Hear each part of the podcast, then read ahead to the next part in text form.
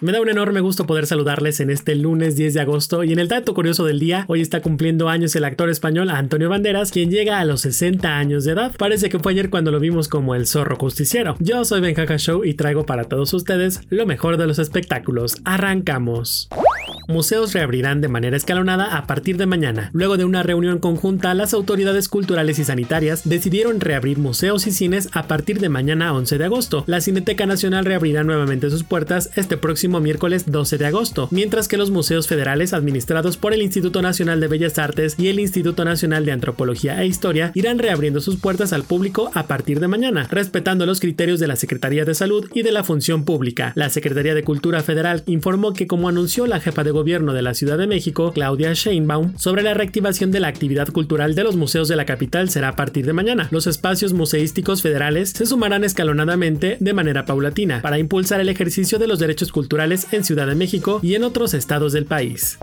Ben Affleck dirigirá nueva película sobre la realización de Chinatown. Esta cinta podría significar un cambio para el actor tras pasar por serios problemas con el alcoholismo. Se trata de una adaptación de The Big Goodbye, Chinatown and the Last Years of Hollywood, una mirada al interior de la realización del clásico del cine negro. Según la información de Variety, la película estará a cargo de Paramount, lo cual es apropiado dado que fue el legendario director de este estudio, Robert Evans, quien ayudó a que surgiera la mirada incisiva sobre el poder, el dinero y la corrupción en Los Ángeles. Affleck adaptará el libro de Sam Watson, además de dirigir la película. El creador de Saturday Night Live, Lorne Michaels, producirá la película junto con Ben. Chinatown se considera una de las mejores películas jamás realizadas, con el mejor trabajo de Jack Nicholson y todos los involucrados, pero el libro de Watson deja en claro que la producción a menudo fue irregular. Jonas Cuarón dirigirá para Netflix la película sobre el mito del chupacabras. El realizador mexicano se pondrá frente a este proyecto que producirá Chris Columbus y se centrará en un adolescente quien cuando está visitando a su familia en México descubre que hay un chupacabras escondido en la caseta de su abuelo, por lo que se une con sus primos para intentar salvar a la extraña criatura. El hijo de Alfonso Cuarón llamó la atención de la industria de Hollywood cuando escribió junto a su padre el guion de Gravity, estrenada en 2013 y protagonizada por la actriz Sandra Bullock, la cual logró recaudar 723 millones de dólares tras un presupuesto puesto de 100 millones. Jonas debutó tras las cámaras con la experimental Año Uña en 2007, aunque su primer gran lanzamiento como director fue en el thriller sobre la inmigración y la frontera Desierto en 2015, encabezada por los actores Gael García Bernal y Jeffrey Dan Morgan.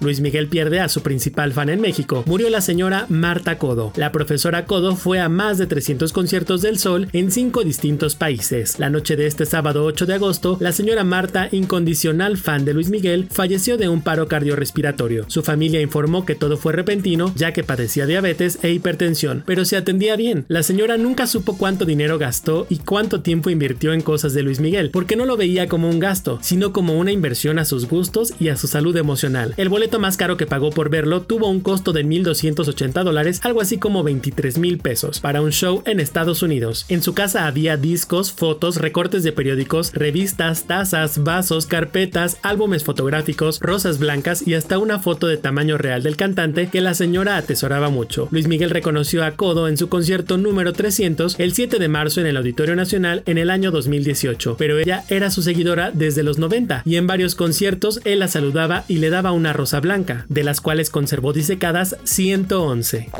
Pleitazo entre Erika Buenfil y Pepillo Origel. Erika Buenfil no piensa perdonar a Pepillo y a Marta Figueroa, quienes mencionaron a su hijo en medio de una crítica que le estaban haciendo a ella por sus TikToks. En entrevista con Fernanda Familiar en Fernanda Talks Home, Buenfil lamentó que Pepillo y Marta se refirieran a su hijo como el Cedillito, haciendo referencia al padre biológico de Nicolás, Ernesto Cedillo Jr. Visiblemente molesta la actriz de 56 años, expresó que bastante trabajo le ha costado sacar sola a su hijo Nicolás, por lo que no está dispuesta a pasar por alto este tipo de comentarios declarando lo siguiente. Y no lo voy a perdonar, Fernando. No lo voy a perdonar.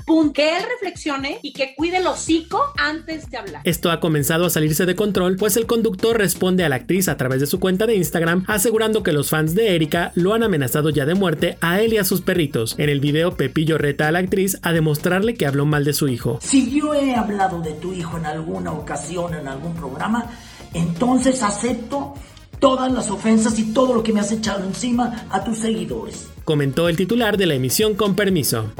Sigan bien informados y disfrutando de nuestra programación. Si quieren más detalles de estas y otras notas del espectáculo, me encuentran en redes sociales como Benjaja Show. Para Radar News y así sucede, Benjamín González.